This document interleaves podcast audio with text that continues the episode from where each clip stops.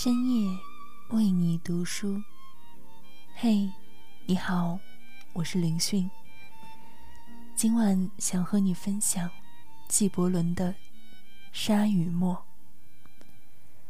沙与沫三。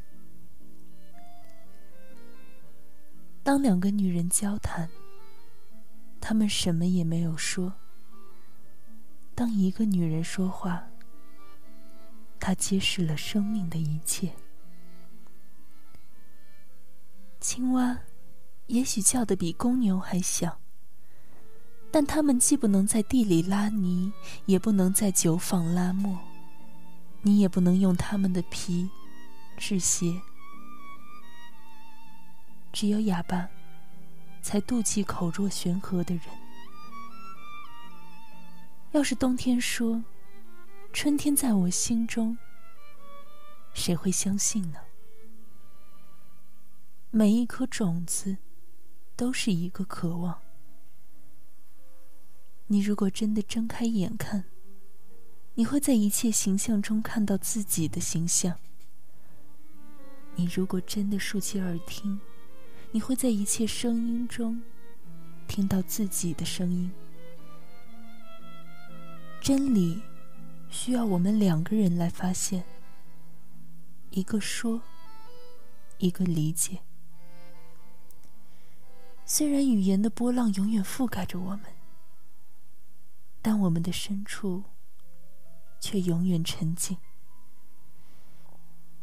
许多学说都像窗玻璃，我们通过它认识真理，但它又把我们。与真理分开。现在，让我们来玩捉迷藏。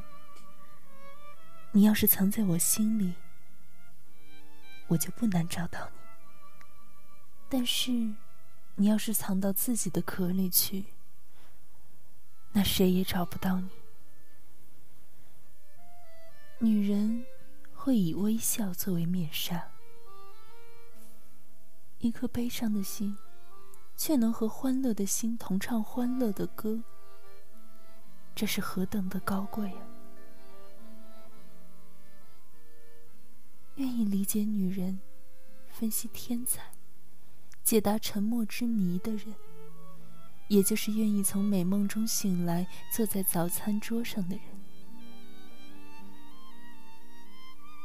我要和所有行走的人一起走。而不要停下来看着队列走过。对于为你服务的人，你欠他的岂止是金子？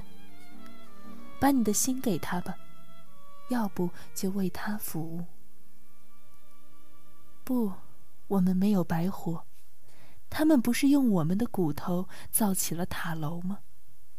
让我们不要挑剔，不要分派吧。诗人的心灵和蝎子的尾巴，荣幸的源于同一块土地。每条龙都生产了一个屠杀它的圣乔治。树是大地写在空中的诗。我们把它们砍下做成纸，好来记录自己的空虚。倘若你想写作，你必须具备知识。艺术和魔力，有关文字音乐性的知识、朴实无华的艺术，以及爱你的读者的魔力，他们在我们心中占比，就自以为获得了灵感。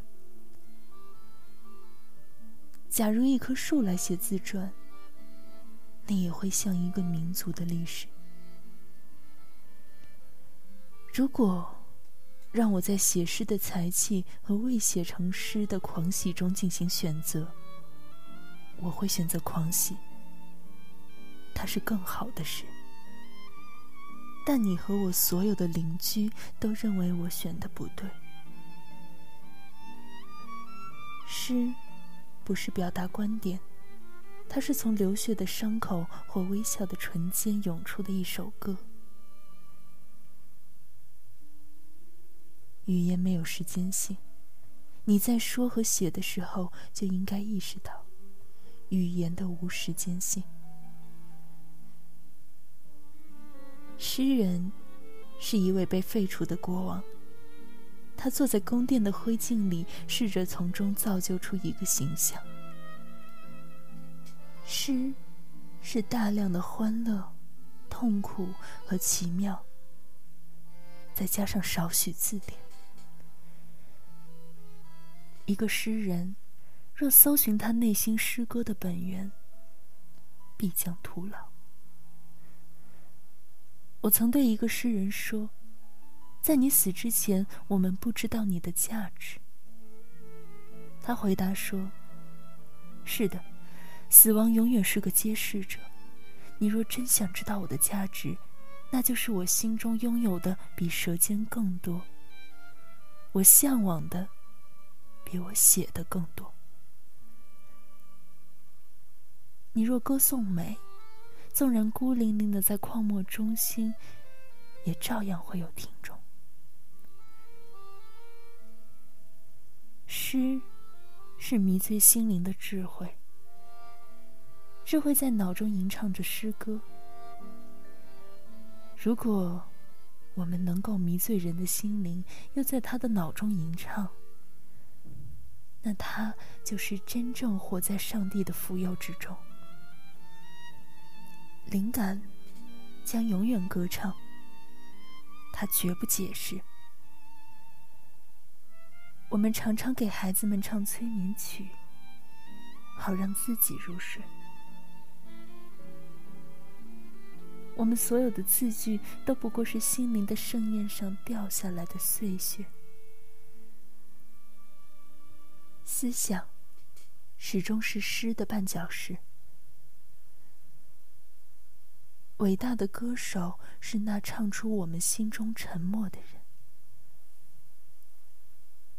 你若满嘴食物，怎能开口唱歌？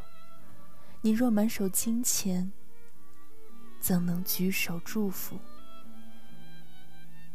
人们说夜莺唱恋歌时，用刺扎进胸口。